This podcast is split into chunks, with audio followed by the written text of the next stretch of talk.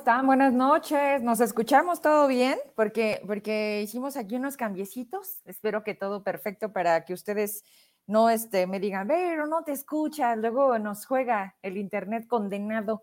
Y ayer, este, ¿a qué risa? Cuando vio la retransmisión, este, estaba la diputada Noemí Miguel Torres, Miguel Varela, y le hacen, ¿Ibero? ¿Ibero? y luego los dejo ahí, ¿no? Los pongo a prueba, a ver si, si se andan aventando su programa. Nada más veo distinta la calidad de, la imagen, pero todo bien, ¿verdad? Allá tu salida está bien. Bueno, vamos arrancando, déjenme conecto por acá para saludarles. Ahorita les digo qué vamos a tener, porque pues tenemos muchas cosas, pero primero lo primero. A ver, por acá todavía no arrancamos. Sí. Por acá no me veo, pero bueno, vamos a es que es mi monitor, es una costumbre de años. Ya, ya me vi. Igual e, es como mi, ¿cómo le llaman? ¿Cómo se llama en Televisa? Pues mi teleprompter, ¿no? Nada más que yo no necesito teleprompter, yo lo traigo todo en mi cabecita. Bueno, hay algo que, que me llama la atención que quiero compartir con ustedes por si no lo saben. Este, es, es cómo se maneja este deporte FIFI, hoy llamado FIFI, eh, que es la Fórmula 1 desde cuándo, quién lo implementa, yo no lo sabía, hoy me llamaba la atención porque precisamente eh, pues era esta parte en la que mm, luego no entendemos, veíamos a Claudia Chainbaum tomarse unas fotografías ahí con Checo, eh, Checo Pérez, ¿verdad? Y decían que cómo, que cómo la, la, la, mujer esta, Claudia Chainbaum, eh, pues considerando este deporte tan fifí, andaba ahí tomándose fotos. Pues no nada más eso, me comentan que desde hace cuatro años aproximadamente este, se hace un recorrido, imagínense nada más, reforma, para la gente que no puede acceder a los precios que tienen en el autódromo. Nos tocó estar allá cuando esto sucedía y es una cuestión impresionante, es rumbo al aeropuerto. Y agregado a eso estaban pues todas las cuestiones de las festividades de Día de Muertos. Ahorita vamos leyendo.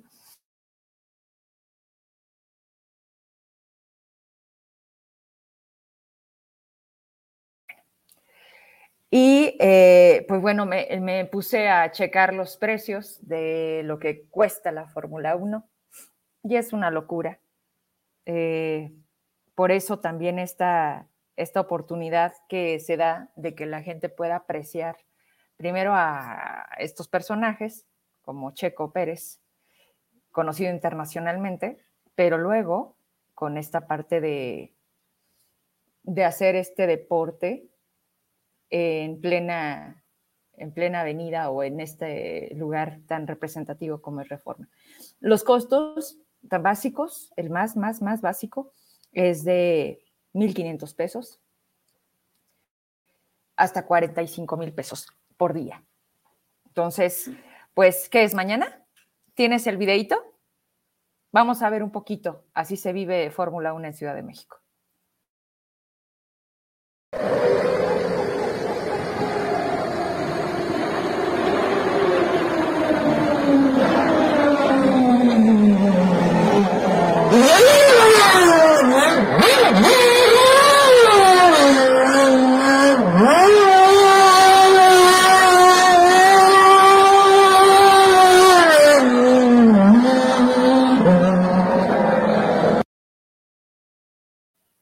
Pues ese espectáculo hoy se vive en Ciudad de México para todas las personas que no tienen posibilidad de asistir al autódromo, que somos la gran mayoría, porque ¿quién fregados le mete esa lana? Pues nomás para ir a ver eso, eso, si lo estamos viendo en reforma. Así que todos los zacatecanos que sabemos que hay muchos ahí en Ciudad de México, ojalá ahí saludos al oso. No, el oso trabaja en la CF, yo creo que sí le anda dando ahí como para no sentarse tan en gallola, ¿verdad? Saludos, oso Bernal.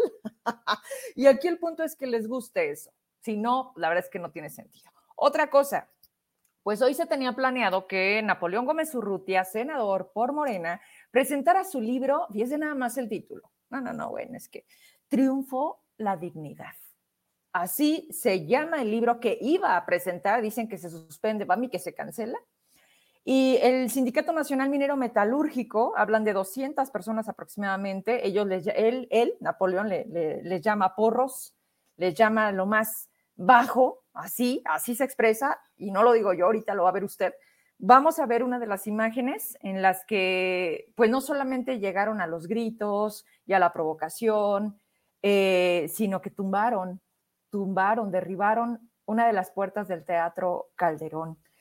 Mm, quiero compartir con ustedes estas imágenes y posterior a ello pasamos a escuchar a Napoleón Gómez Urrutia, en donde directamente eh, pues eh, señala como responsable de este movimiento a eh, Grupo Peñoles, a, a Balleres, que es pues tiene acciones, por si no lo sabemos, de mencionar algunas tiendas de México, como lo es Palacio de Hierro, y así, así lo dice. No sé si tienes primero la imagen, vámonos por partes y luego de ahí escuchamos al senador.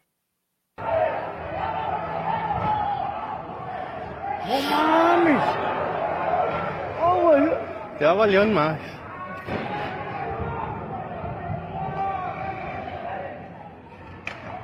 A la verga. Los güeyes también están tirando vergazos. Buenas tardes.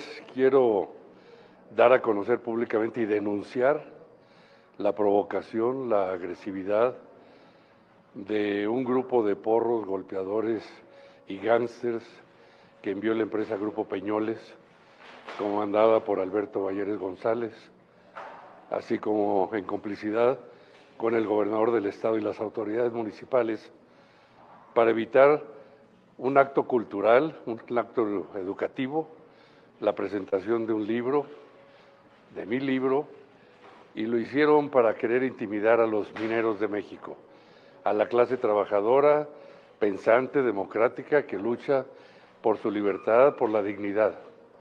Aquí en Zacatecas y en Fresnillo en particular, el Grupo Peñoles de Alberto Valleres se han encargado de tener un esclavismo disfrazado sometiendo a los trabajadores en condiciones verdaderamente de amenazas permanentes, de agresiones, de castigos, y eso es algo que no se puede tolerar, que va en contra de toda la legislación mexicana, de la constitución política de los Estados Unidos mexicanos, de la ley federal de trabajo. Un empresario que vergonzosamente le otorgaron la medalla Belisario Domínguez, 10 senadores priistas en su momento, denigraron la imagen de Belisario Domínguez y de esta honorable medalla. No es posible que actúen de esa manera como porros callejeros, mandando y pagando y financiando estos grupos de choque para atacar a los trabajadores, a los dirigentes y querer evitar que yo como senador de la República y autor del libro El triunfo de la dignidad puedan frenar una difusión de toda una experiencia acumulada y de una defensa de los derechos de los trabajadores mineros y la clase trabajadora del país. No lo van a lograr. Las ideas trascienden. Estos tienen la mentalidad del siglo XVIII. Esclavistas, feudalistas, chantajistas y fascistas. Son fascistas. No van a lograrlo. El proyecto de transformación que encabeza el presidente López Obrador va mucho más allá de eso y vamos a lograr juntos todos cambiar este país. No lo van a poder evitar estos empresarios conservadores, reaccionarios, golpeadores, sucios y que denigran a la clase empresarial mexicana, la verdadera clase empresarial mexicana que tanto hace por luchar para ayudar al país. Estos son solo sus intereses, sus negocios y no les importa tener a la gente en una esclavitud clara y abierta y contaminar a las comunidades a los ríos, a las presas y a toda la población. Qué vergüenza, por eso vamos a nosotros a, suspender este acto y vamos a seguir adelante con otros estados de la República y la presentación. La, fluidez de las ideas no la van a poder frenar nunca, ni con actos fascistas y represivos, ni con Daniel ni sus esbirros, traidores al movimiento obrero, que son prácticamente la basura y la escoria del sindicalismo en México. Gracias. ¿Qué tal? Ese es el mensaje que da el senador por Morena, que habla y defiende de las clases pensantes, que hay que reconocer cuántos eh, sindicatos mineros existen en este estado, que también no se les olvide mm, aquel enfrentamiento que se dio a las afueras de Fresnillo, ahí en Grupo eh, Peñoles, porque ya que hace referencia y dice que totalmente es gente enviada a hacer esta acción para no permitirle, pues la presentación del libro sería lo mínimo, ¿no? Y le voy a dar lectura en este momento a un par de mensajes que son justo del tema, porque vamos haciendo juntos el noticiero para pasar a otras cosas, que hoy afortunadamente estamos llenos de información. Estoy por hacer una llamada para que nos den también la actualización sobre la vacunación. Hoy inicia de manera nacional vacunación de influenza, pero también les decía que en Zacatecas entre 6 y 7 de noviembre comienzan a vacunar al eh, sector de 12 a 17 años para estar bien atentos por dónde se va a iniciar, si es por municipio, si es por capital, cuántos días, cuánto padrón traen ubicado de jóvenes y adolescentes de 12 y 17 años. Estoy buscando a la delegada del IMSS Sandra Durán. A ver si ahorita nos toma la llamada. Cuando estábamos en el video le marqué, no me contestó. Ahorita lo voy a intentar de nuevo. Carlos Ferrer dice, ya llegué, saludos a Gómez Urrutia. Mm, seguramente te va a llegar ahorita por ahí también el regreso.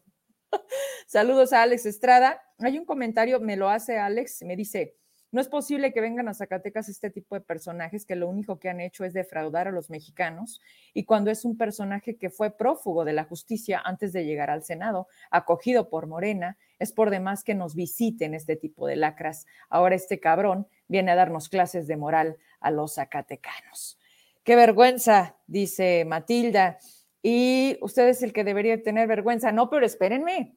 El libro lleva por nombre triunfó la dignidad. ¿Por qué? Porque llegó a Morena. En Morena, acuérdense que todos sus, todos sus pecados serán perdonados. Y nos lo vienen a decir no solamente el presidente, cada que vienen personajes de este partido, el propio Ricardo Monreal en la radio con Pancho Esparza, por cierto, si me estás viendo, mi querido Pancho, saludos, gracias por conectarte.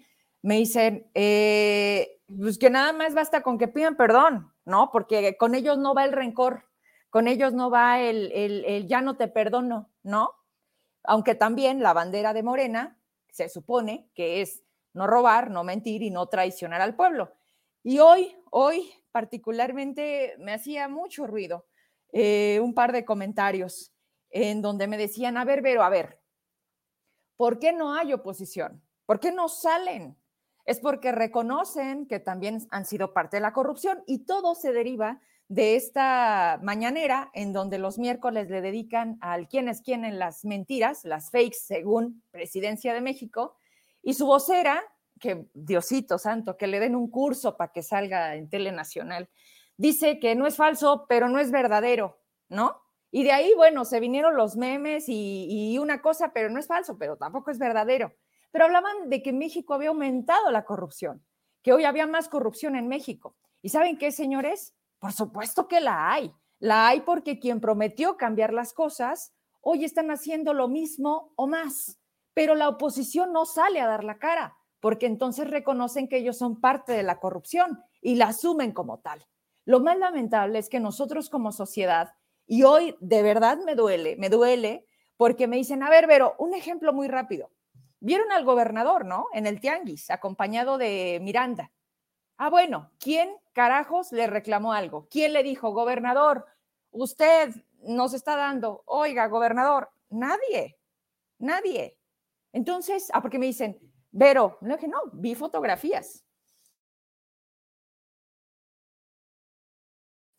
Y entonces, este, perdón, estoy así como que. Y entonces me dicen, me dicen, ponle tú que su gente, su gente no lo va a subir. ¿No? Su gente de pendeja va a sacar las cosas en donde, pero espérenme, yo sé lo que es hacer una campaña, sé lo que representa cuando alguien se quiere acercar y más cuando ya son gobernadores. Hay gente que se dedica, vestidos de civiles, sin el chalequito, que va y atiende y ¿qué, qué, le podemos ayudar? Para evitar que se acerquen. Ojo, no sale de Fresnillo y de Guadalupe David, no sale porque es la zona cómoda, es donde le manipulan y le dicen, aquí, aquí están los que aplauden, aquí están los que le gritan y aquí están, estos no, estos no. Es como el tema de las mañaneras. Por supuesto que no le va a funcionar en Zacatecas, porque ¿a qué prensa van a invitar? ¿No? A los de CISAR, a los que también tuvieron contratos con Alejandro Tello, y no de tres pesos, ¿eh? A Ecodiario, que no tiene madre ese medio, por decir uno, y que una y otra vez se lo hemos dicho, pero la gente o se hace tonta o de verdad Zacatecas está llena de gente con doble moral, en el sentido de, Vero, Vero, no nos pagan, Vero, los jubilados, Vero, nuestro trabajo. Y lo tienen enfrente y pasa por su negocio, al negocio al que no le están dando ventas, porque gracias a que él decidió que no le pagaba a la gente, no porque no hubiera dinero, sino porque simplemente no quiso. Y nadie, nadie, al menos ayer, le reclamó y le dijo, gobernador, estás haciendo las cosas mal, te estás equivocando, necesitas escuchar. Entonces, pues ahí viene esta situación en la que lamentablemente yo no quiero eh, que solamente se dirija hacia este Zacatecas. ¿Por qué Zacatecas? Zacatecas siempre. Porque nosotros también somos parte de la corrupción. Nosotros también permitimos tener a estos representantes que pues mire, simplemente ahí está la caricatura del Huicho. ¿Qué es lo que necesita Zacatecas? Placas nuevas, ¿no? Pero no importa, le damos el 75% en refrendo, pase a pagar a finanzas y siéntese. Siéntese esperar a ver cuándo los gobernadores tienen el tamaño de que a esta tierra le vaya bien. ¿Por qué? ¿Por qué así? ¿Por qué siempre? Yo no tengo problema este, con, la parte de hablar por, por este Zacatecas, pero no se vale que la gente no lo haga. A veces a cuentagotas pareciera que se siente un cambio, que la gente hoy ya no es tan agachada, ya no es tan callada, ya no deberá de ser tan dejada, porque nos están tocando lo más, pues en lo más humano, están con nuestros derechos, con nuestra vida, porque hoy, y no me va a dejar mentir, ya no hay pandemia. Hoy simplemente, sí, el fin de semana la secretaria de Educación, pues dijo que todos regresen de manera presencial, ¿no?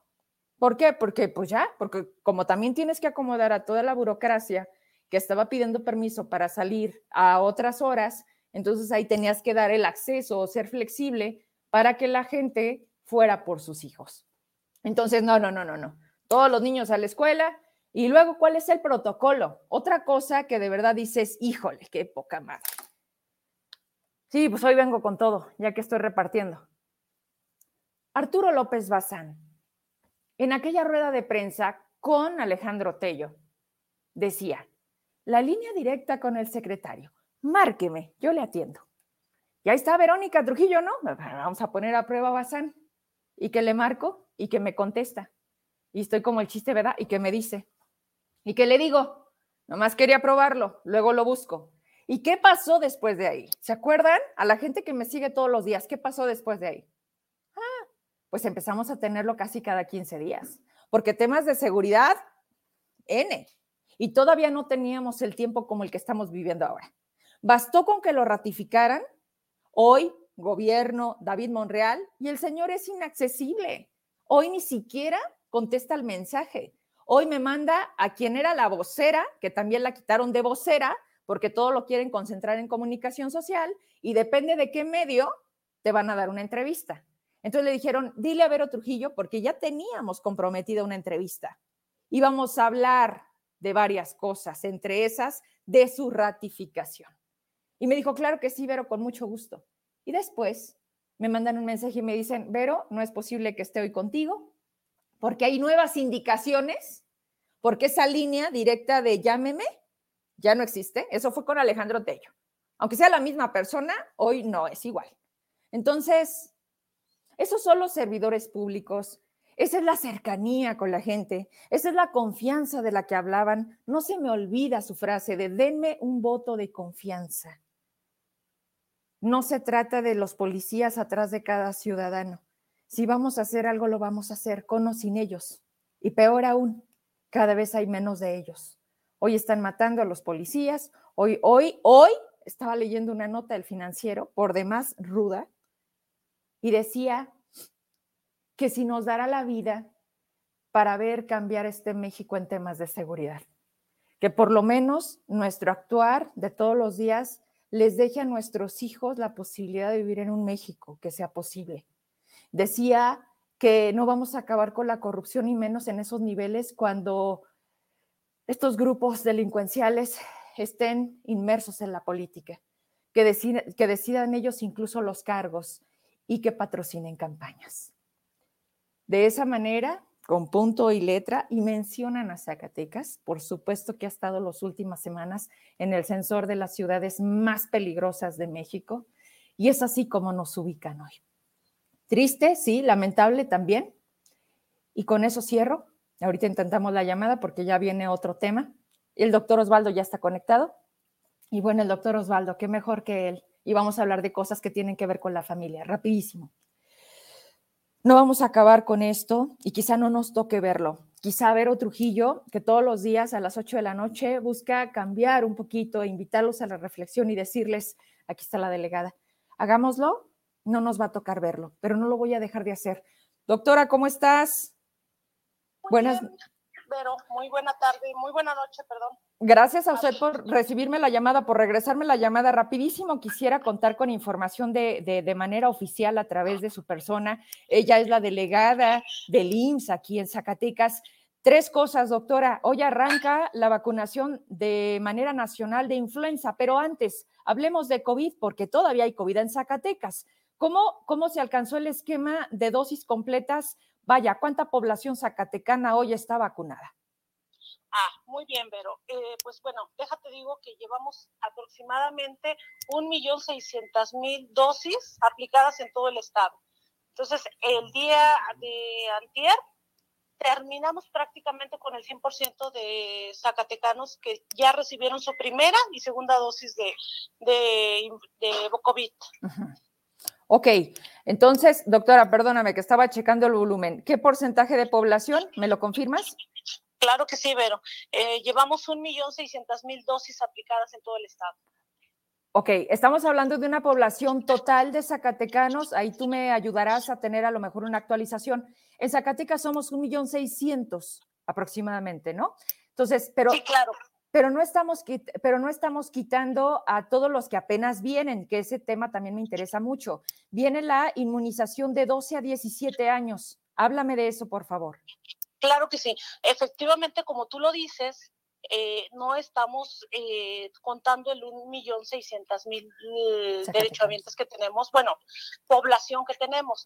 Hemos aplicado un gran porcentaje de primera y segundas dosis a toda la población y estamos hablando que aún falta un 30% de la población de aplicarse la vacuna, que por alguna situación no han querido aplicarse la, la vacuna. Entonces, para esto tenemos días eh, que vamos a poner a disposición de toda la población zacatecana para que puedan completar sus primeras y segundas dosis si es que tuvieran alguna eh, intención de ponerse la vacuna. Para esto vamos a, a, este, a destinar por lo menos desde el siguiente sábado y domingo, vamos a estar a disposición para poder aplicar estas vacunas. Y para los niños de 12 a 17 años, de la misma manera, como ya lo mencionó por ahí el señor gobernador, empezaremos el 12 de, perdón, el 6 de noviembre a aplicar las dosis para los niños de 12 a 17 años. ¿Van a empezar por municipios? ¿Empezamos por la capital que tengan alguna condición especial o va parejo, doctora? No, no, no. Sí, como tú dices, vamos a empezar por la capital, vamos a empezar con algunos municipios. De hecho, sería Ojo Caliente, son varios municipios cercanos a lo que es la capital. Ojo Caliente, Betagrande, este, eh, Guadalupe. Ahí, si quieres, te los voy pasando, este, Vero. Claro. Y todos estos niños con comorbilidades, vamos a empezar a vacunarlos el día 6 de noviembre. Es fin de semana, ¿verdad, doctora? Así es, para que tengan la posibilidad de acudir y se acuden con toda la familia, con gusto los recibiremos. vamos a tener la sede aquí en el en en el multiforum. Ahí va a ser la sede. Oye, doctora, me están preguntando que si va a haber segunda dosis de Cancino. Recordarás que en mayo se vacunó al magisterio con esta unidosis y nos hablaban de que posteriormente, seis u ocho meses, una cosa así, debíamos de tener un refuerzo. ¿Qué me hablas de esto? Mira, este, pero la verdad es que Cancino es unidosis. O sea, Cancino va a durar su inmunidad por un año. O sea, no hay necesidad de aplicarles una segunda dosis.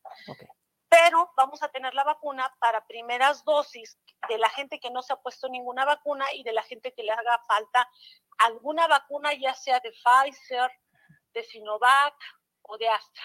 Bien.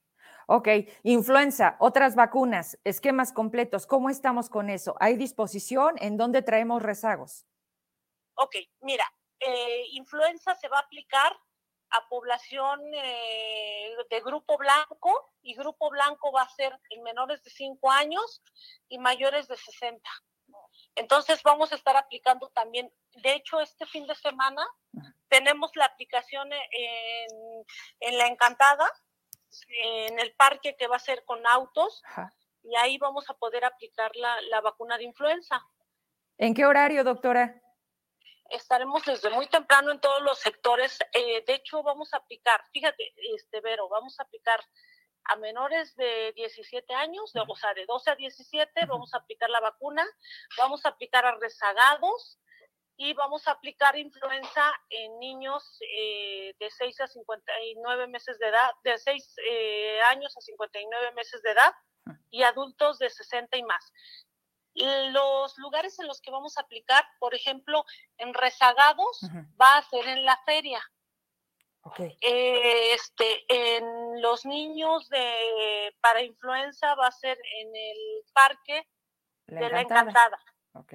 Y este, los niños vulnerables para aplicación de vacuna para COVID va a ser en el multiforo, ahí en el centro de convenciones. Sí, sí te voy a pedir de la manera más amable porque siento que es mucha información y es distinta, toda importante. Eh, nos, nos, pudieras, doctora, compartir si ya tienen listas estas eh, gráficas que de esa manera hemos dado a conocer a la ciudadanía para tratar de, de que la gente esté, porque ¿qué pasó o cómo, cómo podemos evaluar el comportamiento aquel día cuando hablaban de rezagados y casi 15 mil dosis y acabaron hasta las 11 o más tarde de la noche? ¿Qué pasó con toda esa parte de los zacatecanos? ¿Por qué así en un día todos se nos juntaron, doctora? ¿Tienes algo ubicado?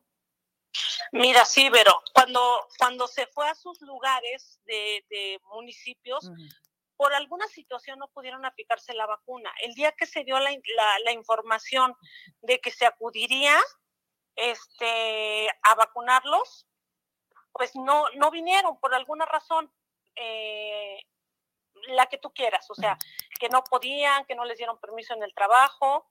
Que tenían este, COVID, ¿no? Exactamente. Entonces, precisamente en esa población estamos esperando que llegue estos días y estamos pensando en ellos para poder aplicarles la vacuna. Entonces, sí, efectivamente ya terminamos segundas dosis programadas, primeras dosis. Sin embargo, queremos que todos se vacunen, por lo cual, pues vamos a abrir nuevas fechas con todas las vacunas que tengamos a la mano para que todos se puedan vacunar. Entonces, el próximo año, ¿en qué fechas estaríamos teniendo de manera normal e incluida ya en el esquema COVID? Porque quiero pensar, doctora, que ya se va a hacer de aquí para adelante nuestra vida, ¿no? Ya nos vamos a vacunar una más al año. Así es, por supuesto, Vero. Lo acabas de decir exactamente. Eh, eh, de aquí en adelante es como influenza, se va a vacunar cada año y ahorita, por ejemplo, empezamos con influenza también, pues ya se abrió la, la, segunda jornada de salud para influenza. Sin embargo, no vamos a dejar que la gente que no se ha vacunado y que quiera vacunarse, pues vamos a estar en condiciones y en la posibilidad de, de poner todo para que ellos se puedan vacunar.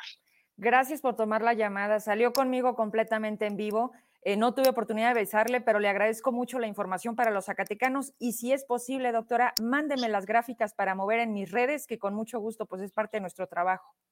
No, con todo gusto y le agradezco, este, pero que, que pues esta información es para beneficio de todos los zacatecanos y para que todos estemos vacunados y estemos pues sin esas gráficas que usted menciona que, que pudiesen elevarse y bueno, nosotros estamos en la mejor disposición de que eh, la gente esté con las vacunas que se requieran para que eh, estemos en las mejores condiciones de salud. Protegernos, como siempre. Un abrazo, buenas noches, siempre. Gracias, Gracias. a usted. igualmente y un saludo a todo su auditorio. Gracias, un abrazo, doctora. Sandra Durán Vázquez, ella es delegada del IMSS en Zacatecas. por ahí a, la manera de entrar la llamada, ya nos quedó claro, falta un 30% de población zacatecana de tener esquemas completos. Hoy arranca la vacuna de la influenza, ya se encuentra disponible en sus diferentes este, regiones o lo que es este, las clínicas, eh, cualquier cosa, bueno, siempre ha permitido esta buena comunicación la doctora Sandra Durán. Y no sé si por ahí hay otra pregunta. Me decían que segunda dosis de cancino, al parecer no, Pati, porque es unidosis y entonces esta nos aguanta hasta un año, que para el próximo año se garantiza que ya tengamos la condenada vacuna de COVID, pues garantizada. Eh, buenas noches, Vero. Muchos teníamos la esperanza de que se pusiera una segunda dosis de cancino porque se había dicho que solo daba inmunidad por seis meses. Sí, Blanca, era parte de la pregunta, pero nos comentan que tiene pues este espectro o, que nos aguanta hasta un año. Y las personas que se vacunaban cancino pueden vacunarse de otra, que es, ese otro tema, pero eso no nos, no nos eh, toca aquí en Zacatecas. Cuando nosotros deseamos viajar a otros países, que en este caso es Estados Unidos, allá no aceptan ni la Sputnik, ni la Cancino, ni la Sinovac, ¿verdad? Allá solamente es Pfizer, eh, AstraZeneca y creo que nada más. Entonces, miren, a lo mejor de manera muy en corto, ahorita checo sus preguntas, le preguntamos al doctor Ibarra para ver si es posible que ante esta situación y su salida o viaje que van a hacer en este tiempo, pueden aplicarse una vacuna que sea permitida para llegar a Estados Unidos o viajar a otra parte de este mundo. Vámonos con el doctor Osvaldo rapidísimo. Doctor Osvaldo, ¿cómo estás? Buenas noches. ¿Qué tal, Vero? Muy buenas noches a todos. Aquí estamos ya listos para eh, colaborar ahora en miércoles. Gracias por, por, seguirme invitando a tu programa que obviamente lo sigue mucha gente y a toda la gente que, que te ve en las redes sociales. Eh, muchas gracias también por los comentarios que luego nos hacen eh, o de forma personal. Entonces hay mucha gente que, que te ve, que te escucha, que te sigue a través de todas las plataformas y pues gracias, gracias por la invitación nuevamente. A ti gracias porque esos comentarios también son por tu colaboración, así que estoy recíproco. A ver, doctor, 4 millones de nuevos suscriptores en Netflix únicamente para ver esta serie famosa del calamar. ¿Cómo, cómo trasciende y cómo entender hoy el comportamiento que nos puede dar ese hecho que aparentemente queda en una pantalla en nuestra familia? Fíjate que esto es todo un tema que yo te agradezco mucho que nos hayas dado la oportunidad de tocarlo, porque obviamente pues trasciende, o sea, trasciende a nuestra familia, a nuestros hijos, a la educación. Y obviamente, pues es algo que está ahí presente. Yo creo que es muy importante que nosotros empecemos a ver qué ven nuestros hijos, qué vemos nosotros y por qué lo vemos. Creo que esta serie, bueno, pues llegó en un momento inclusive hasta clave para, para México, ¿no? Porque, bueno, tú sabes, las festividades del de Muerto, venía el puente, y entonces eh, si tú te fijas en la calle ahora con esta cuestión de, pedir, eh, aquí en Zacatecas decimos el muerto, pues muchos niños se disfrazaban de, esta serie, o sea, de, los famosos, eh, ellos dicen del calamar, me va a disfrazar del calamar. ¿Me crees que no la he visto y no me interesa? Por eso no te voy a entender muchas cosas, pero yo no me interesa y no la he visto, pero te escucho. Y esa es, esa es la cuestión, precisamente, que niños que no lo han visto quieren disfrazarse de eso, es decir, trasciende más allá de la misma serie. Pero ¿por qué? Aquí viene pues, esta pregunta, ¿no? Muy importante, ¿el por qué? Bueno, pues porque al final de cuentas nosotros estamos siendo influenciados precisamente por las televisoras, por estas plataformas, y que no es que sean malas, el punto aquí es precisamente es que entonces yo te escuchaba antes de mi intervención, pues nos dejamos llevar, nos dejamos llevar sin cuestionar, sin pensar, sin saber, y, sin decirle a nuestros hijos algo muy, muy importante. ¿De qué trata esta serie? Es muy simple la trama, pero muy dura. De que aquellos juegos infantiles que a los que tú jugabas, yo jugaba, como puede ser a lo mejor, no sé cómo se conocía, el avión, el bebé leche, o este, que estabas encantado, o que, estabas congelado, y si perdías, bueno, pues no pasaba nada, tenías y te volvías a jugar. Bueno, pues en la serie te matan. Es decir, si tú pierdes, eh, te asesinan, o sea, esa es la palabra, ¿sí? Entonces, es muy fuerte, es muy violenta, y el punto es que se ha normalizado, así como se han normalizado muchísimas cosas en nuestra sociedad, la violencia se ha normalizado, los homicidios se han eh, obviamente normalizado, y pues la familia también normaliza las ejecuciones, que es lo más triste, yo creo que hay que llamarlo como es. En el programa hay ejecuciones, ¿sí? De personas que pierden ese reto, que pierden esas situaciones. Y tú puedes decir, bueno, ¿y eso qué tiene que ver con mi familia? Pues mucho. ¿Te acuerdas de estas cuestiones de los famosos retos? Del reto de la ballena, de, ¿sí? Que donde los jóvenes eh, pues tenían que ir subiendo a niveles y entonces hasta demostrar llegar a, ser un líder dentro de ese clan, bueno, pues son los mensajes que nosotros estamos dando a los niños, a los jóvenes. Es decir, tú para poder llegar a ser alguien en esta sociedad, eh, pues necesitas demostrar esta, entre comillas, valentía, valor, ¿sí? Y tú sabes que para que entren a diferentes círculos de la delincuencia, pues los jóvenes tienen que demostrar esa, esa valentía a través de, lastimar a alguien, de asesinar a alguien. Y entonces eso ya se normalizó. Se normalizó tanto pues, que ya llegó a esta cuestión de, de una serie, obviamente extranjera, pero de nosotros lo estamos promoviendo. Y entonces después decimos, ay, pero es que ¿por qué mi hijo tiene estos problemas? ¿Por qué mi hijo se está cortando? ¿Por qué mi hijo se corta se está comportando distinto? Me están diciendo en la escuela que está peleando, ¿no? Cuando, doctor, ¿por qué permitimos que ese contenido lo vea los niños cuando no es para los niños? Llega mi hija de 10 años y me dice, mamá, es que ya lo vieron. Le dije, no me interesa, tú no lo vas a ver. Pero es que no pasa nada. No, le dije, sí pasa. Y ahorita me llega un comentario de Héctor Félix, dice, el problema es la publicidad que se realiza conocí un chavo que me dice que de tanto que hablaban de ella, pues le dio curiosidad. Y siempre sucede. Abren una expectativa que dices, ¿por qué todo el mundo la quiere ver? Que cuando tú la ves, a veces es cuando dices, ¿Esa, ¿eso era? Porque a ver es tanto esto de, de todo el mundo lo comenta, todo el mundo lo ve, que ¿por qué tú no lo ves? Exactamente, y, entonces te quedas fuera del contexto, te quedas fuera del círculo de plática, del círculo social, a lo mejor tú y yo lo entendemos como adulto, el problema es lo que tú acabas de decir. Los jóvenes, con tal de pertenecer, y es lógico, el sentido de pertenencia se busca en esa edad, pues claro que tienen que ver, ¿no? Tienen que ver esa serie, tienen que ver los programas que la gente está viendo dentro de su círculo de edad, porque no hay una supervisión por parte de nosotros como adultos, no hay una supervisión por parte de la escuela, no hay un sistema educativo que nos vaya guiando. Fíjate que, que, yo conocí a algunas personas del extranjero, y no se trata de decir en otros países están mejores, no, sino que llegó del extranjero y inscribe a su hija a la escuela, y entonces ella le pregunta a la maestra, oiga maestra, ¿y cuáles son los programas que mi hija va a ver de televisión? Entonces la maestra se queda sorprendida y dice, no, pues los que ella quiera ver. Dice, no, es que en otros espacios, si en este mundo que todos habitamos, dice, los maestros me decían a mí qué programa iba a haber y de ese programa le iban a dejar una tarea a esa niña.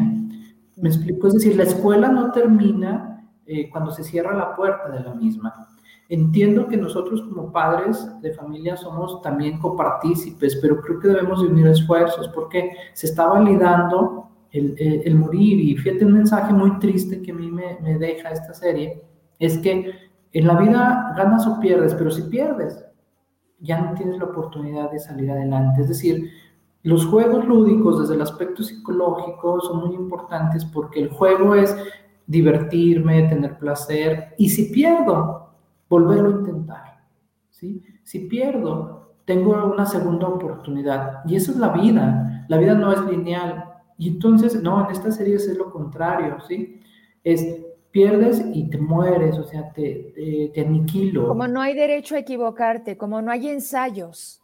No hay en la vida ensayos, este, ya te equivocaste, pagas con lo único que te queda, que es tu propia vida, y entonces eh, podemos decir, bueno, pero es una serie de televisión, sí, es una serie de televisión, pero que están viendo nuestros jóvenes, Así es. nuestros hijos, que estamos viendo nosotros, y donde eso es lo que está llegando a nuestros hogares, es decir, ya es muy fácil, ¿sí? Que eso entre a nuestros hogares, ¿sí? Que ya es muy fácil que con simplemente apretar dos, dos botones, nuestros hijos, nosotros mismos, estemos alimentándonos, ¿sí? Somos lo que vemos, somos lo que escuchamos, lo que comemos. Entonces, eso es lo que estamos viendo, eso es lo que estamos escuchando, ¿no? Yo te escuchaba antes de mi colaboración y decías, bueno, ¿y la sociedad cuándo vamos a madurar? ¿Cuándo vamos a estar así? Pues mira, pues este es ir contracorriente si tú quieres, ¿no? Pero estos espacios son para eso, para reflexionar acerca de lo que estamos viendo, para no dejarnos ir, para no dejarnos llevar por esta ola eh, de obviamente quiero pertenecer, quiero ser, entonces voy a ver esa serie y la voy a aplaudir y la voy a alabar, ¿no? ¿Sí me explico? Entonces, creo que es una tarea del sistema educativo, de nosotros como padres de familia y como sociedad. O sea, yo creo que el sistema educativo también debe de involucrarse en estos. Y debe de cambiar y también se debe de actualizar. Fíjate, eso que me dijiste tienes razón. De repente me dicen, hay que ver este programa y hay que hacer una tarea. Entonces, ¿por qué en otras partes sí? ¿Por qué en Zacatecas no? Estamos hablando del mismo México, en donde se supone que hay una homologación educativa. Entonces, ¿por qué tengo que meter a mi hijo si no tengo acceso a un tema de colegio que es privado, que es de costo, para que tenga una mejor educación? ¿Por qué no me la puede garantizar la escuela pública, que es donde estamos las mayorías? Es ahí cuando seguimos hablando de un México desigual, doctor.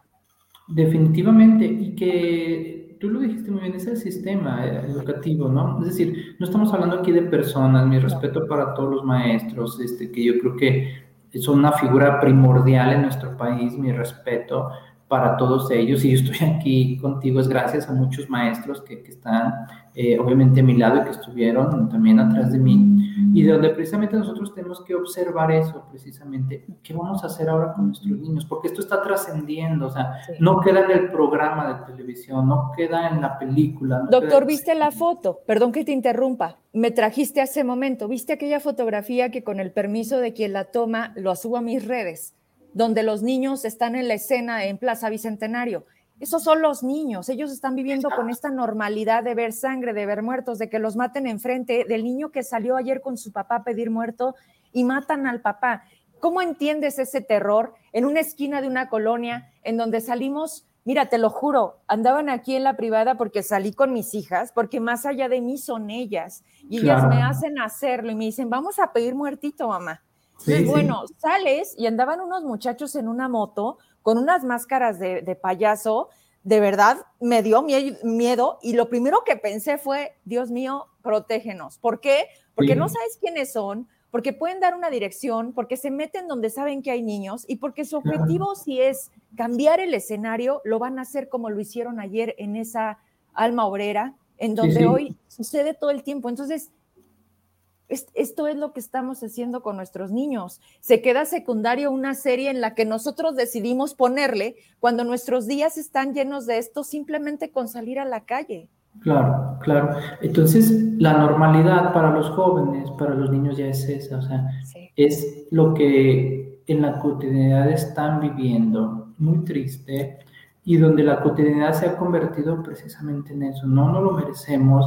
Se fue tú lo decías muy bien, o sea, esto no nació ayer, esto no fue hace un mes, no fue hace un año, fue creciendo desde hace años, no lo detuvimos, no lo quisimos hacer, y bueno, ahora las consecuencias lo estamos viendo todos, tú lo acabas de decir, ya en la calle, ya hay niños que están padeciendo la pérdida de un padre de familia, y entonces ahí es donde nosotros tenemos que hacer estas reflexiones, ¿sí? Más allá de aplaudir o no una serie de televisión, que, es muy válido quien la quiera ver, pero lo que no es válido, tú lo que vas a decir muy bien es promoverlo, ¿sí? El decir, ay, sí, no pasa nada. No, sí pasa. Creo que ya basta de decir, no pasa nada, sí pasa. Y pasa mucho, ¿sí? ¿Por qué? Porque eso se, va a dejar influenciar, porque sabemos y ha habido casos en los últimos años, en Monterrey, en Saltillo, o sea, donde niños traen armas, o sea, niños realmente. Son menores de edad los que estás contratando por 5 mil pesos. Claro. Porque en cinco años quedan liberados. Porque matar a una persona es una pena distinta cuando al final del día le estás quitando la vida a una persona. Claro. Nuestra justicia, o sea, duele decirlo, no es justa y no existe en un México en donde pareciera depende de quién seas para que se te aplique, ¿no?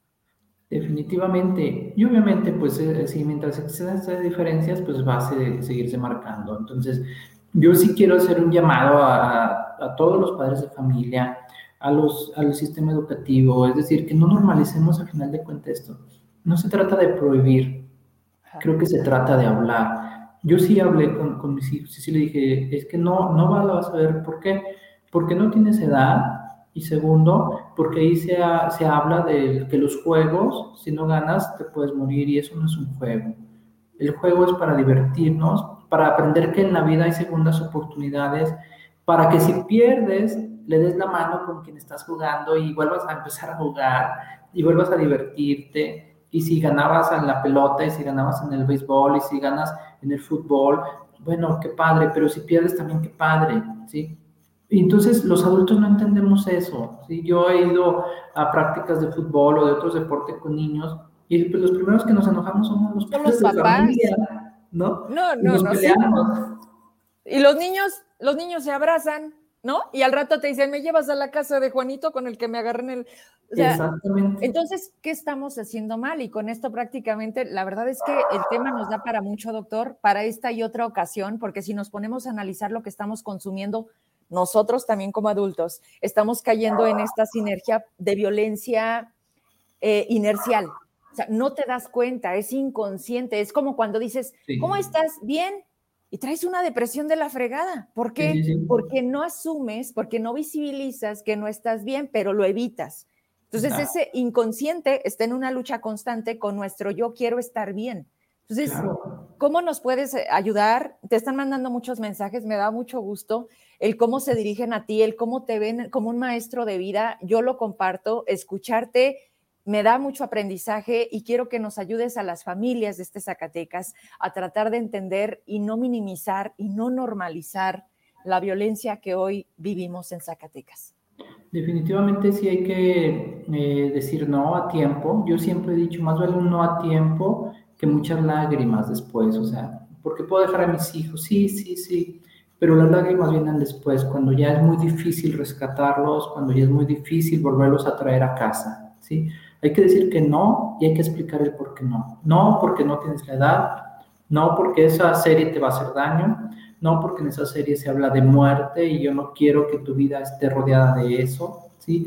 Y creo que eso es algo muy importante yo creo que afortunadamente también hay maestros muy preocupados por esto en la educación pública y que tienen esa sensibilidad y que veamos en los maestros unos aliados. Yo creo que eso es algo muy importante y que debemos de recuperar, porque a veces... Lo hemos perdido, les hemos quitado autoridad.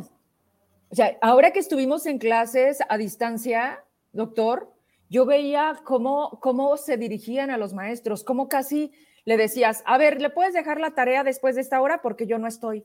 O sea, yo me quedaba fría porque yo decía, una, ¿cómo te diriges así? Dos, ¿cómo te atreves a hacer la escuela tu mundo cuando sabes que todos estamos intentando poner un esfuerzo en esta situación de pandemia? Y así como hay ese papá en un colegio privado, imagínate, porque luego parece que esto es un tema de educación, ¿no? O sea, nos han sinónimo, como sinónimo de, de pobreza, escuela pública, riqueza, escuela privada. O sea, la lana no te da educación, doctor. No, no, no, para nada. Es el respeto. Yo creo que la educación inicia con el respeto de la jerarquía. Tú lo acabas de muy bien. El maestro, yo como padre, podrá tener una razón, pero lo debo de respetar, ¿sí? Porque obviamente cuando me ponen a trabajar a mí como padre de familia, pues, ay, no, el maestro ya no quiere hacer nada. El maestro, no, yo creo que no hay maestro que quieran hacerle la vida imposible a los padres de familia, no hay, o sea, no se dedican a eso los maestros, ¿no? No tienen tiempo. no, se imagina, o sea, yo siempre les digo, o sea, yo los admiro, aguantar a 20, 25 niños al mismo tiempo. Oh, y hoy estar híbrido, porque están a distancia y están presencial. O sea, es una locura. Y cuando la maestra me dice, perdóneme señora, le digo, no, no, maestra, vamos nada más a ponernos de acuerdo para que su trabajo funcione y para que a nosotros aportemos nuestra parte. Pero bueno, esa es la clave, voluntad. Sí, sí, sí, respeto, voluntad y, unir esfuerzos, pero y, y, pues gracias, gracias por, permitirme tu espacio, que, que, a toda la gente que te está escuchando, que nos está viendo, pues que empecemos a reflexionar acerca de, de qué ventana le estamos abriendo a nuestros hijos a través de, de un aparato de televisión. Te veo en 15 días. Volvemos a poner ese tema en la mesa porque hay mucho por platicar. Gracias, doctor. Buenas noches, Vero. Saludos. Buenas noches. Vámonos rapidísimo. Ya en espera, mi querido Raimundo Moreno. Hoy lo acompaña Mariana Campos, otra chiquita que también es parte de esta asociación, que es Juntos versus todo. Vénganse conmigo. Eh, gracias por la espera. La verdad es que se nos fue. Entra la llamada de la delegada y tenemos que aprovechar la información oficial sobre la vacuna de COVID. ¿Cómo estás, Raimundo? Hola. Hola, Vero. Muy bien. Gracias a ti, al autor, por seguirnos. Eh, qué gusto saludarte, amiga. Igual saludar a Mariana, una joven eh, muy comprometida, sobre todo con la causa medioambiental, un tema que traemos hoy al noticiero con Vero Trujillo. Qué gusto me da conocerte, Mariana. En ocasión anterior estaban un par de tus compañeros que también fue padrísimo conocerlos, hablaron de ti, te vi conectada, pero hoy te tenemos aquí. ¿Cuántos años tienes? Te ves súper chiquita. Me encanta que estés ya involucrada con estos temas del medio ambiente, la política, porque al final del día todo, todo conlleva lo mismo. Y, y qué gusto tenerte. ¿Cómo estás, Mariana? Bueno, primero que nada, muchísimas gracias por la invitación, por tenerme aquí. Gracias, Vero, gracias, Ray. Un gusto saludarlos también. Y pues bueno, yo soy Mariana Campos, tengo 20 años, en realidad me veo más chiquita, pero tengo 20 años. Estudio actualmente Derecho y pues me apasiona muchísimo el tema del derecho internacional y sobre todo de la lucha contra el cambio climático. Y pues sí, como lo comentas, Vero, todo es política, entonces pues, también me apasiona muchísimo la política. Oye, Raimundo, pues este es un primer tema que es el motivo por el que tenemos a, a Mariana, porque se discute en esta reunión mundial en donde pues ya no podemos hacer de lado y también nos dicen que ya no puede esperar e incluso se da este gran mensaje como aún podemos hacer algo. Platícame para darle paso, por supuesto, a compartir la experiencia de Mariana en este tema. Claro, Vero, mira, bueno, para poner en contexto, primero creo que escuchaba con atención de tu anterior invitado sobre esta crisis de seguridad social que padecemos en México y en particular en Zacatecas, pero no podemos ignorar que hay otras crisis, como el cambio climático, que nos afecta a todas y a todos a nivel global incluido por supuesto Zacatecas. No podemos soslayarlo, no se trata únicamente del incremento de los niveles del mar, sino también de sequías que afectan particularmente a nuestra gente allá en Zacatecas. Y bueno, en este contexto de un cambio climático que existe, que es real, aun cuando hay personajes como Jair Bolsonaro, Donald Trump o López Obrador, que dicen que es mentira, que es un invento de los neoliberales, igual que los derechos humanos el feminismo. Bueno, más allá de lo que ellos puedan opinar, para la ONU es una realidad el cambio climático. Y en consecuencia, eh, ha estado llevando a cabo reuniones globales de primer nivel, como esta COP26 en Edimburgo, que reúne expertos, a jefes de Estado de todo el planeta, para ver cómo le hacemos como, como especie humana, ¿no? Para salvar nuestra única el planeta. casa, que es el planeta Tierra. Bueno, desgraciadamente, el gobierno López Obrador en esta línea de ir del lado de las energías fósiles, de no creer en el cambio climático, mandó una delegación, digamos que de vacas flacas a Edimburgo. ¿Quién fue?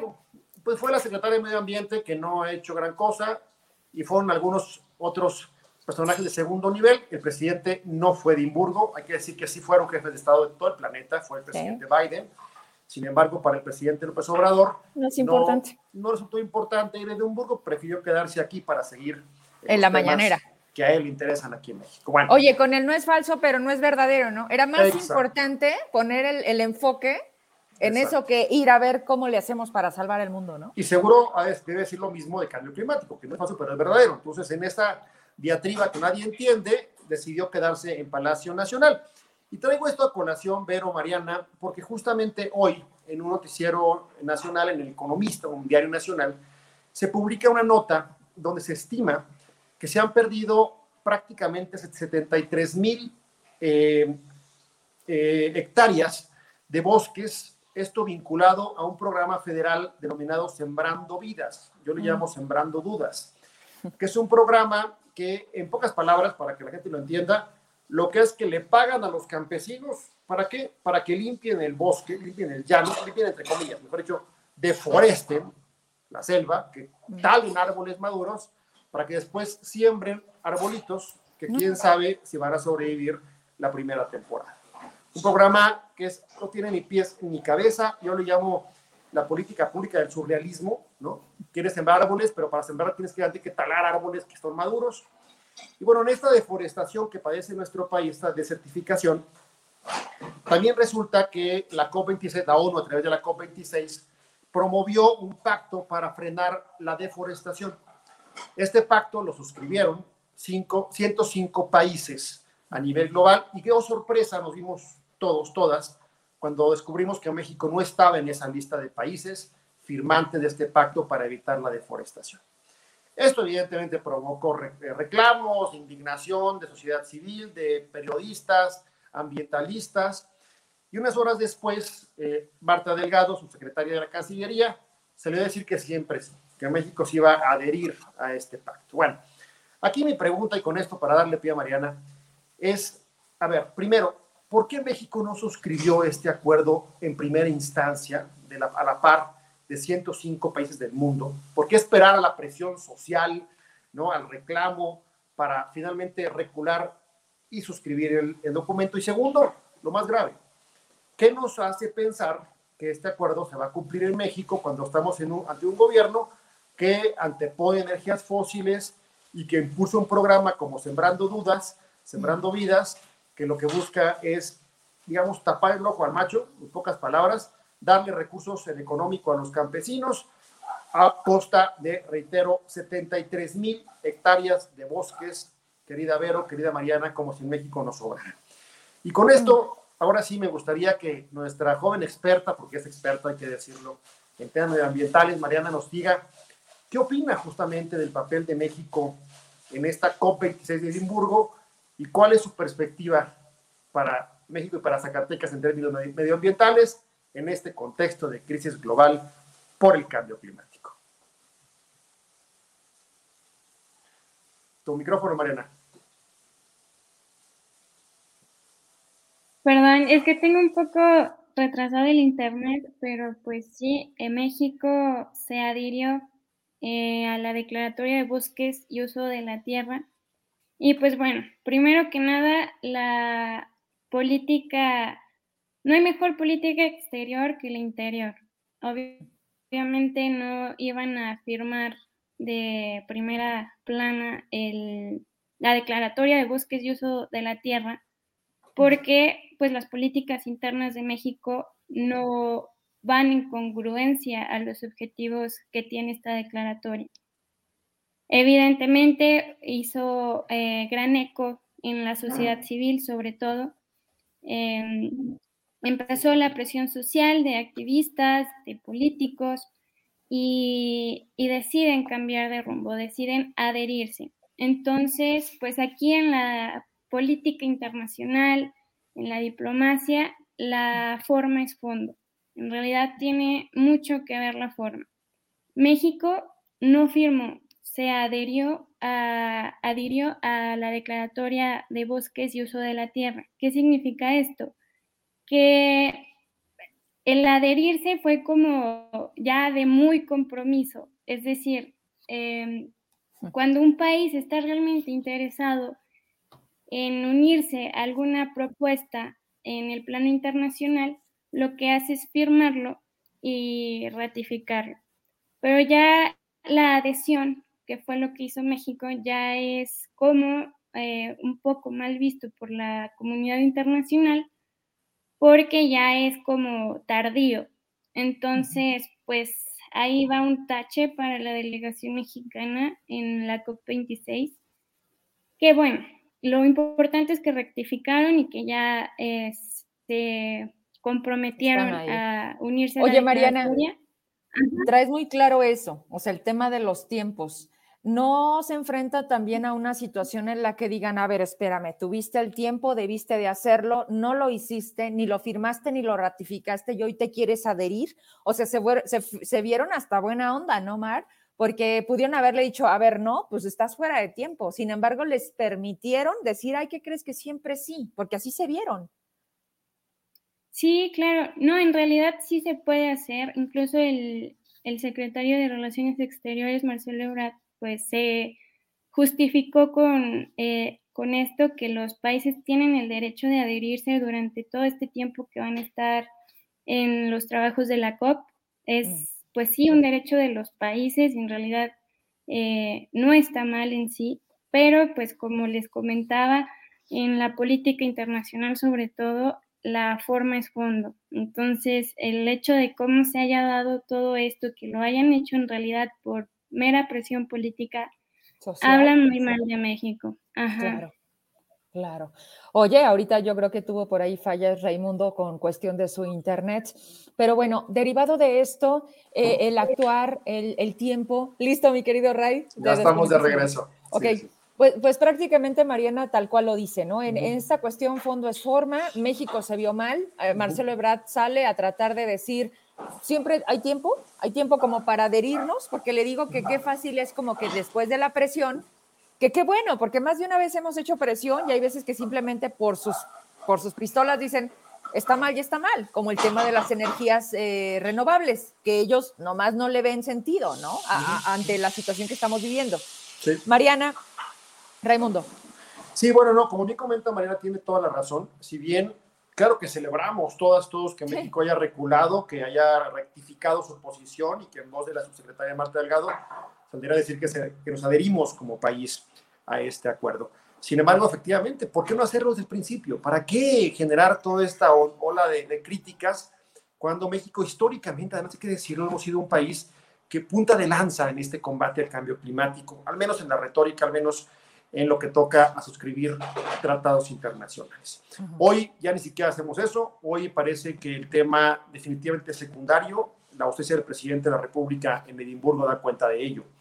Pero también creo que lo más grave de todo esto Mariana Vero, debe ser, eh, más allá de la foto, insisto, más allá de, de, adherirse o no a algún acuerdo, ¿qué está pasando en nuestro país, Mariana? Yo quiero saber cuál es tu opinión como joven, como experta, eh, ¿cómo ves el rumbo de México? Porque al final del día, lo que hoy pasa en materia de energías renovables, con este tema de la deforestación o la desertificación, es un tema que va a afectarnos a todos, pero sobre todo a las futuras generaciones. Eh, yo no quisiera lo digo con toda responsabilidad, heredarle a quienes siguen un Zacatecas todavía más desertificado. Un Zacatecas donde la gente de Mazapil, o la gente de El Salvador, o la gente de Villa de Cosa, incluso, están quedando sin agua para los cultivos. Donde la capital de Zacatecas, lo sabemos todos todo, todo el tiempo, tiene un problema muy serio de agua potable. Y todo eso está vinculado porque hay que recordar que el planeta tiene un equilibrio muy delicado que se puede cambiar con el aleteo de una mariposa. Ojalá puedas comentarnos, Mariana, cuál es tu punto de vista sobre el contexto de México, hacia dónde va México en este momento en materia de combate al cambio climático y en general de protección del medio ambiente. Sí, claro, pues en realidad la actuación de la delegación mexicana ya en la COP26 no nos sorprende. Las políticas que ha implementado el gobierno federal en materia de eh, cambio climático, ambiental, pues se han visto incluso eh, controversiales, ya lo mencionabas, Ray, el programa Sembrando Vida, pues en lugar de reforestar, ha deforestado, entonces, eh, pues yo no sé bajo qué lógica lo, lo presumen como un logro ambiental cuando las y los expertos dicen que en definitiva, pues en lugar de ayudar, ha sido contraproducente. Algo muy importante, eh, razón por la cual están hoy activistas eh, en la COP26 de México y, y, algunos y algunas que tengo pues el honor de conocer, es que México no ha tomado en serio sus compromisos en cuanto a cambio climático, que es justamente la razón por la que se hace la COP26, el ver pues el avance que tienen los países en sus compromisos climáticos. Lo, que pasa con México es que vamos en retroceso.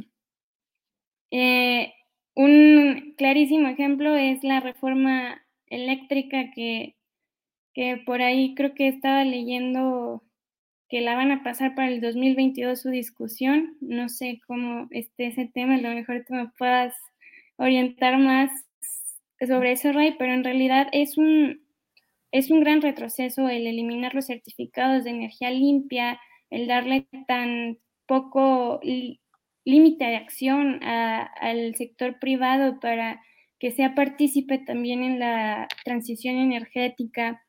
Eh, por supuesto, Dos Bocas es eh, pues un error gravísimo que ya por lo menos al día de hoy creo que ya no, ya no se puede detener, ya es un error cometido y, y pues nos da como juventud mucha tristeza ver que les importa muy poco el futuro de las y los jóvenes, incluso pues de los niños y niñas que, que pues el día de hoy no sabemos qué depara de nuestro futuro y, y pues sí, nos, nos da impotencia y, y, ahí estamos, ¿no? En, la, en el activismo, ahorita hay pues varios representantes de, de varias organizaciones allá tratando de hacerle ver a los líderes mundiales los errores que están cometiendo.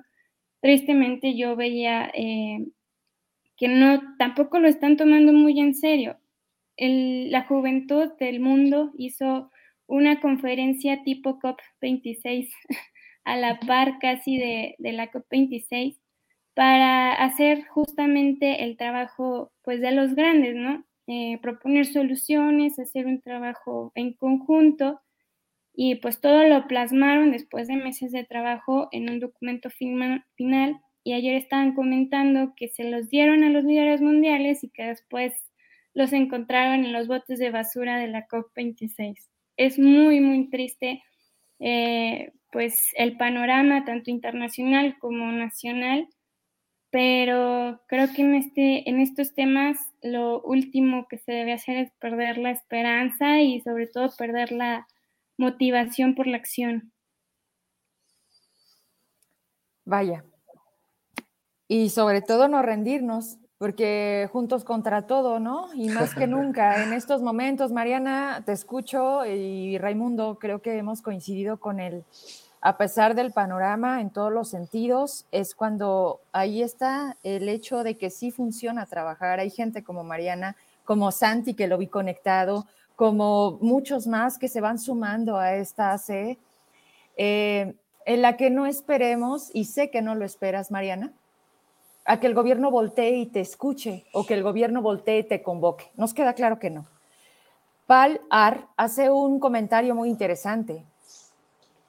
Paloma.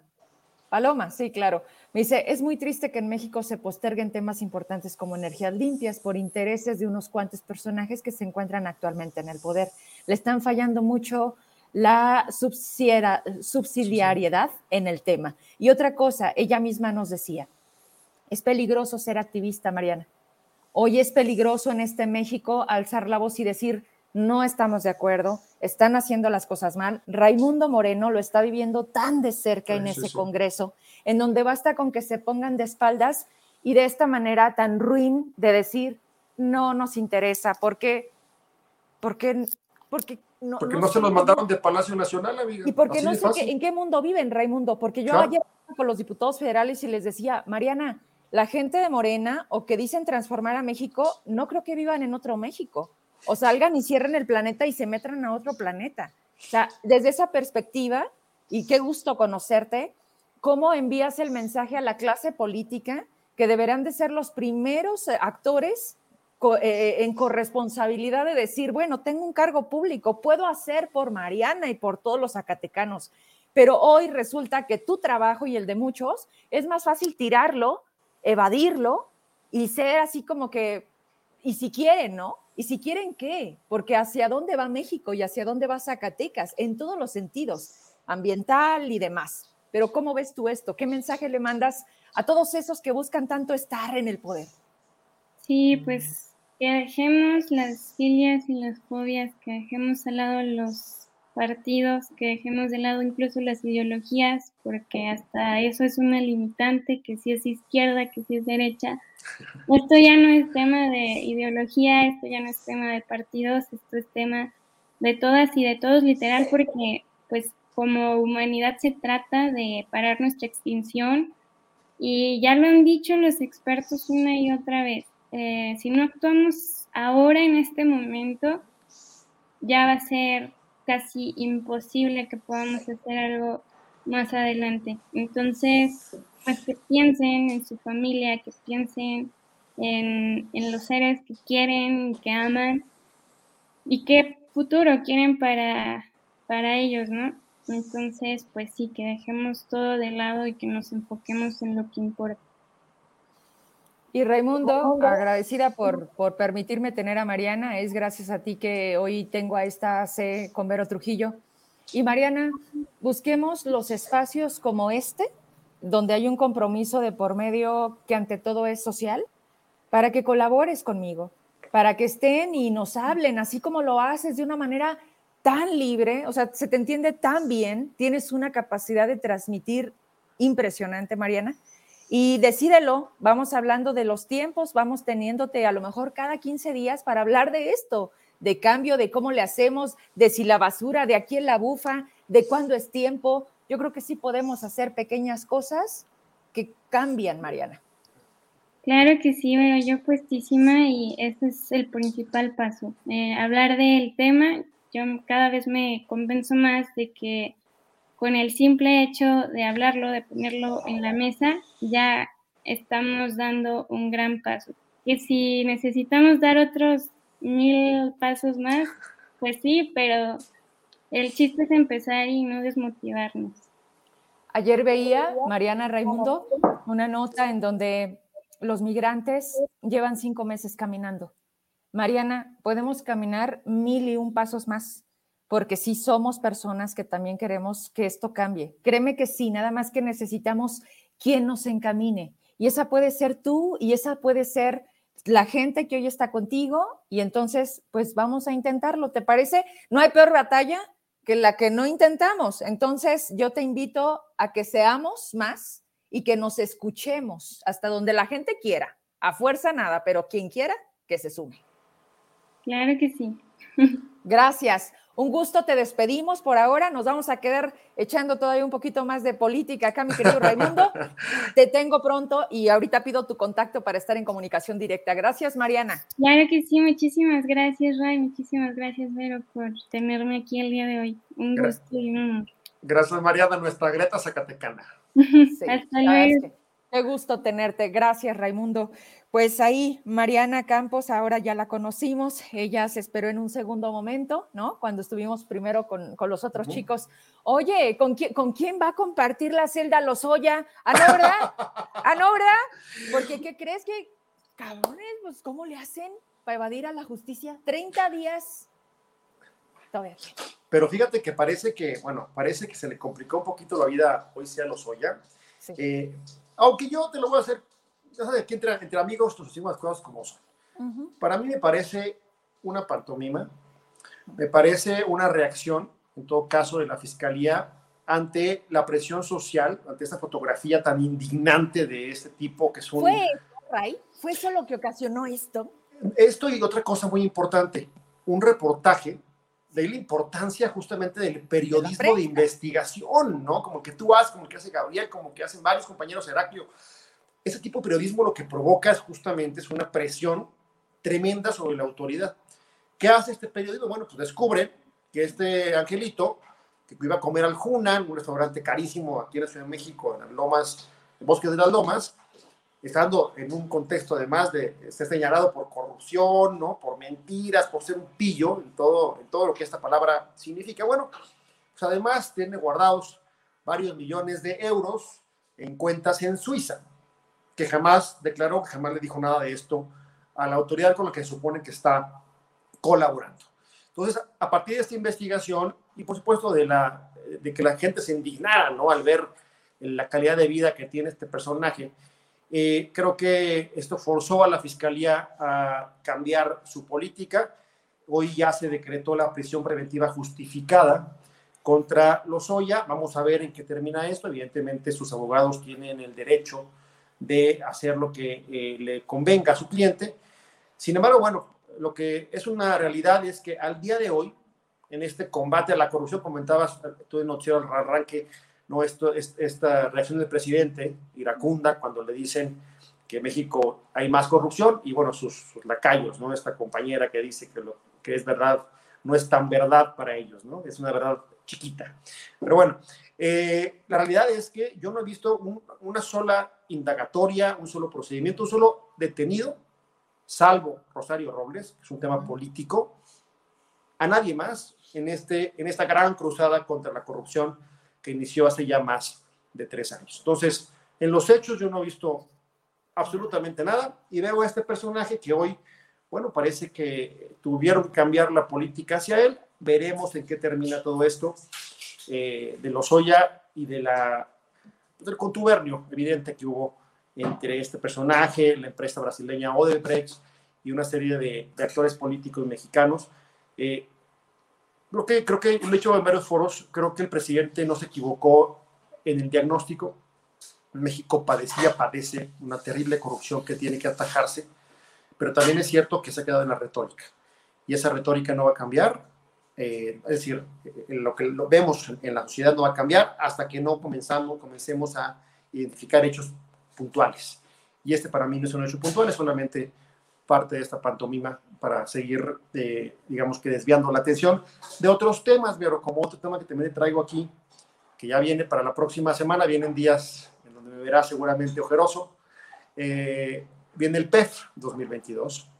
Y te adelanto, y ayer lo comentabas también con los diputados, Miguel Torres decía que mucha atención a partir de este lunes porque iba a cambiar muchas cosas. Adelántanos. Es correcto. El próximo lunes a las 11 de la mañana, y si me lo permites, pudiéramos repetirlo en vivo con, con Vero Trujillo, se estará presentando el presupuesto alternativo que presenta el bloque Vapor México. Eh, también hay que decir que MC ha votado todo, prácticamente todo, de la mano de Vapor México, así que yo pudiera adelantar que sería el mismo caso en el tema del PEF 2022 y este presupuesto alternativo, ¿por dónde va? Bueno, en temas muy puntuales, un ejemplo, la seguridad, que tanto nos lastima en Zacatecas y en el resto del país, bueno, pretende que el 30% del recurso para seguridad se federalice, es decir, que se vaya a estados y municipios, porque hoy sin el Fortaseg, mm. y cualquier alcalde te lo va a decir, no hay recursos para pagarle a la policía municipal. Y si la policía municipal, que es la policía más cercana al ciudadano, no existe, ha quedado claro que la Guardia Nacional no tiene la capacidad, ni la capacitación, ni la capacidad de fuego para compensar eh, la desaparición sistemática de las policías municipales y también en buena parte de las estatales. Pues, por una parte va en redireccionar recursos federales para fortalecer a las policías eh, locales y también el tema de infraestructura, que preocupa muchísimo.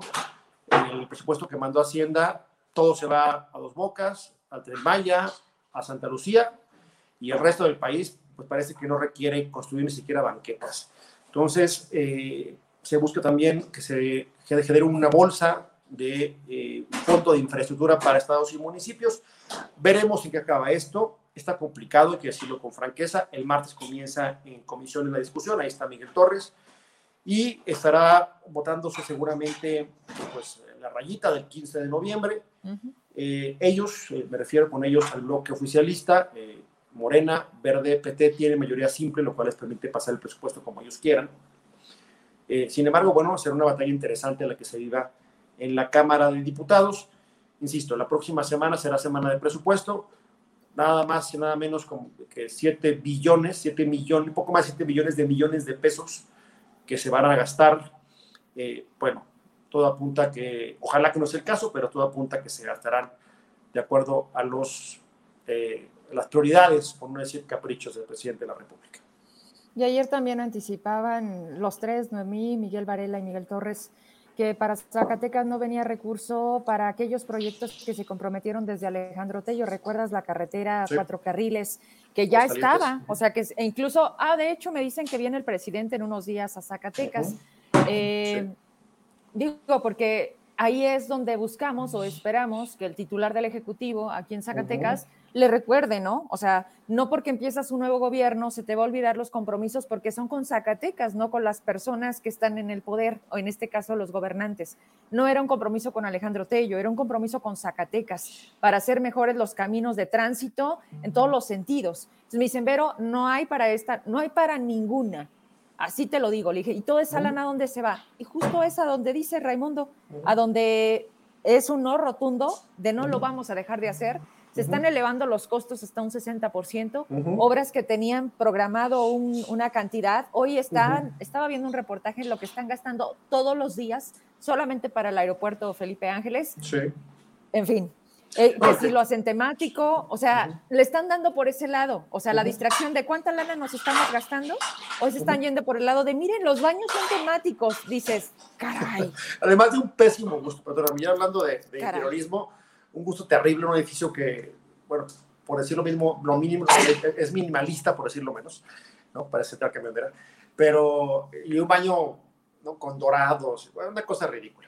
Con mariachis, mira, una cosa, como si faltara, o sea, como si faltara tener que llevar al aeropuerto lo que es México. Y otra cosa, ¿a qué costo, señores? Porque volvemos a lo mismo. ¿En qué momento, Raimundo? Por eso empezaba yo con esto, que no se volvió un editorial, una cosa me fue llevando a otra, pero tienen mucha razón. ¿En qué se convierte esto cuando el dinero que se utiliza en estas obras es de todos nosotros, de todos los que pagamos impuestos, no de ellos?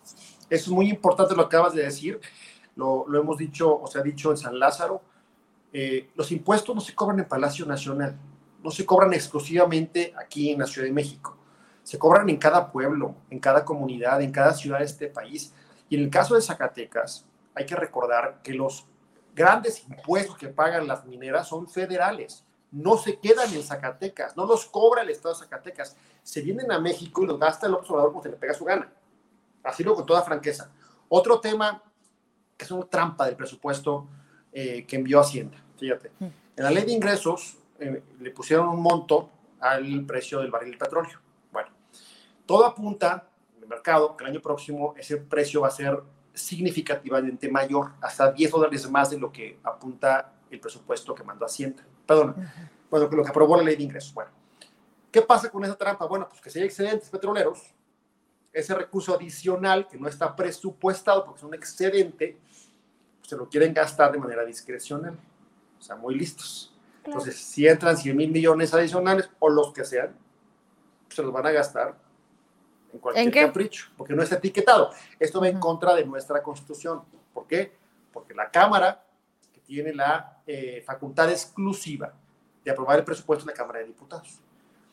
Ergo, en el presupuesto alternativo se plantea justamente un candadito para que esos excedentes petroleros, como pasaba con, Calderón, por cierto, se, estén etiquetados y se distribuyan de manera equitativa en los estados de la República para fortalecer las finanzas locales. Vamos a ver qué pasa.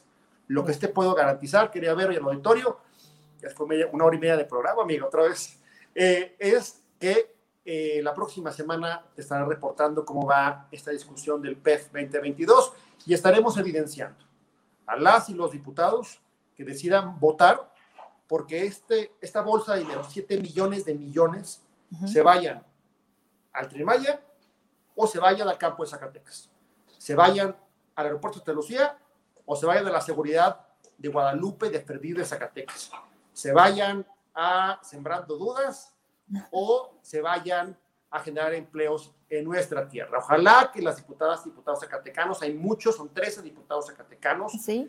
Eh, que están votando también en contra, ya me dijeron. Ojalá, vamos a verlo. Yo hasta que, ahora, yo como... Hasta no ver. no ver. no creer, ¿no? Pero por lo pronto entiendo que sí, por ahí van los cinco diputados por México, seguramente también los dos de MC, pero tenemos otros tantos, eh, incluyendo el coordinador del Partido Verde, Carlos Puente, incluyendo diputados de Morena. Vamos a ver, y del PT, por supuesto, también está ahí, al menos dos diputados, tres diputados del PT Zacatecanos, Reginaldo Sandoval, que ya es más capitalino, pero, ya que acá. Magdalena, ¿no? Magda Núñez Monreal, efectivamente, y Remat. Bueno, veremos cómo votan eh, este presupuesto. Ojalá que gane la mesura, eh, que gane el diálogo y que las y los zacatecanos ahora sí decidan, no como pasó en el Senado hace unos días, con el tema de ley de ingresos, que ahora sí decidan ver por la gente que los votó, por sus vecinos. Si quieren volver a Zacatecas y caminar por la avenida Hidalgo con la frente en alto sin que nadie les diga nada, tendrán que hacer eso. De lo contrario, David Monreal no tendrá con quién quejarse, porque sus diputados, sus diputados de Morena, el PT y Verde, le habrán votado en contra lo que a Zacatecas y a él como gobernador le interesa. Así de claro. Y me escriben esto, dice, el error es no entender que el poder es nuestro. Y eso también creo que Con eso me despido por ahora, con el gusto de verte. He sabido que es complicado, pero por eso cuando te tengo, pues no importa que nos aventemos una hora y media. Aparte valió la pena conocer a Mariana, vale la pena seguir haciendo esto cuando ves a esa juventud con esas ganas y que nos dicen, pero pues volvemos a empezar, ¿no? O sea, nos tiran la propuesta a la basura, pero nosotros volvemos a hacer 10 más. Exacto. ¿De qué tamaño está hoy esta parte en donde dices, ¿dónde está quedando esa parte de la población? ¿Por qué? Porque no votan los niños, por eso no importan, porque hoy todo es electorero, porque también se metieron con el tema de la vacunación con los niños. Por eso, Ray. Entonces, mira, la verdad es que podríamos seguirle. Contigo es un tema universal, pero te dejo que cenes, que estés a gusto para que te prepares mañana, que allá hay que mucho, mucho por hacer. te agradezco mucho, Vero. Es un placer, como siempre, saludarte, verte siempre tan guapa, y a ti a toda la auditorio, un abrazo. Y efectivamente, creo que con eso también cerraría, querida amiga. Mariana Campos, estos chavos de Juntos contra Todo, para mí radica, en ello radica justamente la esperanza. Por ahí hace, hace unos meses todavía, en esa campaña tan complicada que vivimos muchas y muchos, un compañero de la vieja guardia, que respeto mucho, eh, no diré su nombre para cuidar, cuidar las formas, decía que hubo una generación de políticos que se pervirtió, que simple y llanamente decidió irse del lado equivocado de la historia y le falló a Zacatecas y a México. Esa generación está ahí, sigue vigente, lo digo con absoluta claridad, hoy gobierna Zacatecas. Pero también creo que hay nuevas generaciones que vienen empujando muy fuerte, con mucha resiliencia, con mucho compromiso, y en ellas y en ellos radica justamente la esperanza de construir un México y un Zacatecas cada vez más justo, más libre y más igualitario. Te mando un abrazo enorme desde la Ciudad de México a ti y a toda la victoria. Igualmente, Raimundo, y que se haga presente la oposición, ¿no? Porque creo que también nos han quedado a deber, porque por eso también yo decía, entonces están cayendo en asumir su propia corrupción y por eso hoy no salen. Claro, no, claro, claro. Es que yo creo que parte de esta generación que se echó a perder. Sí también tiene figuras en la oposición, eh, desafortunadamente. Digo, no podemos tapar eso con un dedo. Pero bueno, yo insisto, yo espero que, deja por ahí un eslogan de mi fundación hace tiempo, que las y los buenos seamos más y que eventualmente podamos corregir el rumbo de este país. Vamos a intentarlo. Gracias, Raimundo. Te mando un abrazo. Hasta pronto. Abrazo grande. Muchas gracias. Gracias a todos ustedes por haberse conectado rapidísimo, rapidísimo. Actualmente México es de los países más peligrosos. Mándeme. Ajá, en Aguascalientes. Oigan, estamos a, a, ¿qué? a 15 días, ¿no? Más o menos. Vaya, en Aguascalientes, déjenme les digo algo rapidísimo. Y ahorita me voy con sus mensajes. Algo pasa, por eso les digo que basta con salir unos, unos este, kilómetros de Zacatecas para que todo cambie. Y es ahí cuando te das cuenta que entonces, porque allá pareciera que funciona distinto. Y no es hacer menos a la tierra, sino no estaríamos aquí. Pero Aguascalientes este fin de semana, desde el viernes, ¿verdad? Estaba con ocupación hotelera al 100%. Eh, nosotros estuvimos por ahí, hacen un festival del Día de Muertos impresionante que acapara la atención de extranjeros y de propios. Veamos placas, muchas de Ciudad de México, y quiero compartirles este video que, que sin duda nos, nos invite a reflexionar que sí se pueden hacer las cosas, que nada más es tomar mejores decisiones.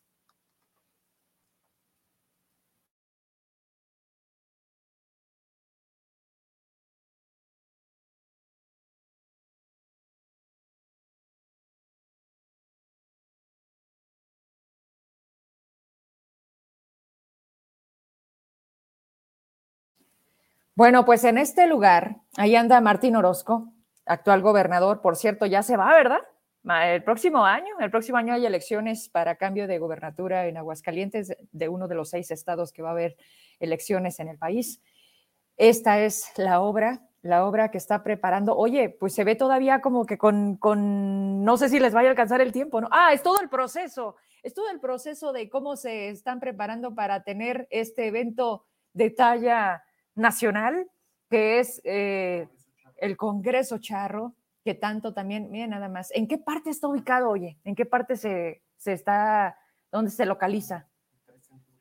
Tres centurias. Bueno, la gente que ubica perfecto allá Aguascalientes, miren nada más, es como nuestro parque La Encantada, ¿verdad?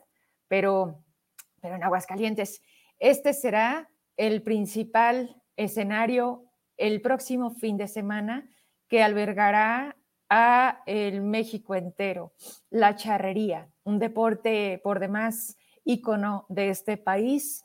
Hoy Aguascalientes es anfitrión de, vaya, como sede. Y mire nada más, así quedó. Ya están listos. Ya, seguramente ahí. Saludos a Victoriano Maldonado. ¿A quién más? Ah, pues a RQR también, ¿no? A Santoyo. A Santoyo, a Germán, a todos los amigos charros, a De Palma Delgadita, a Oliver Ruiz, a Raúl Ruiz, gente de Fresnillo. Qué orgullo y qué placer, pues que esto se viva de esta manera hoy en Aguascalientes. Me despido rapidísimo, decía Pal, Paloma.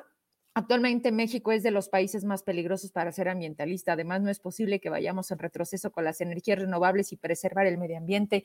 Saludos a Mariana. Buena intervención en el papel de México en este tema. Alejandro Alcacer, el chimoltrufio les dijo que siempre sí, por el riesgo de quedar más peor ante el mundo y no quedar eh, fiera del apoyo monetario que pidieron. Olivia Campos, no no esperemos que las autoridades hagan todo el trabajo en lo que se refiere al tema ecológico y ambientalista. Regresemos todos los días al ambiente, lo que esté en nuestras manos. Carlos Ferrer, si se aprueba la reforma energética, se acaba México. Vamos a hablar de eso y de la reforma laboral que me decías, Ferrer. Con mucho gusto voy a traer especialistas para que nos expliquen, ¿eh? Sí, está no, ¿sabes qué, Ferrer? A mí me impresiona que Aguascalientes siempre tiene construcción algo que si el desnivel, que si la ampliación, que si le están poniendo, o sea, es impresionante cómo ahí sí hay, sí hay, sí hay. O sea, todo lo que aquí nos dicen que no, no, no, pues allá pareciera que o lo saben administrar muy bien o algo han dado muestra y hay que decirlo aunque le escale. Aguascalientes siempre han sido gobiernos panistas y pues mira, no les ha ido mal. Aquí estamos. Adelante, querida Ali. Gracias. Saludos para ti. Felicidades a Mariana Campos de parte de Paco CB. Eh, Alejandro Estrada nos hablaba sobre Lamentablemente el progreso causa daño ambiental que hay que reparar en la medida de lo posible respetando la biodiversidad de la biosfera con, con, espíritu bioético. La existencia misma del ser humano provoca depredación de toda índole. Por desgracia no existe una naturaleza pura que también habría que definir una forma humanista. Excelente participación de los tres. Gracias, Pal, por tus palabras y como siempre, Ray con buenos temas siempre y Mariana es una gran activista. Se ve, se ve, la verdad es que qué gusto conocerte, Mariana. Lourdes, un saludo a Raimundo, soy su fan. Buenas noches, Vero, gracias. Lauro García, Everardo Medina, Raúl Agüero, Reina César Araceli, Olivia, Israel Gallegos, Lupita Lira, Laura Sandoval, Jaime Pérez, saludos a Raimundo de parte de Blanca Ríos, Liliana Martínez, Sonia Campos, Liz Galindo, Maldonado Coronado, Facundo Álvarez, Ricardo Flores, hay una infraestructura impresionante en Aguas, Alex Estrada Novero, no todo es color de rosa en Aguascalientes. Pregúntale a José Luis Morales y gran amigo, pues preséntamelo primero, quién es él y con mucho gusto le saludamos. Acá está mi querido Chicarcas. Por favor, no se rinda nadie, aún a pesar de lo que Morena hace, por favor, nadie se rinda. Saludos de parte del Chicarcas, mi querido Ricardo Flores Suárez del Real. Ya te vi, ya te vi. Andas ahí, este, echando grilla en, ¿cómo se llama el programa este? Quinto Poder. Sí, ¿no? Quinto poder. A ver cuándo jalas acá con los incómodos. A ver, a ver si es cierto. Mi querido, este, bueno, dices que te ubicamos más como el Chicarcas, ¿no? Porque, ¿y cómo, ¿y cómo se llama el güero? se llama José Luis. Ah, pues mejor le decimos por su apodo. Ricardo, ya, y Xochil Murillo. Listo, saludos hasta Juan Aldama. Gracias, Marco Antonio Reza del Toro. Listo, ¿verdad? ¿Listo? Bueno, mañana nos vemos a las 8. Que descanse. Buenas noches, N. Rico. Mañana nos saludamos. Adiós.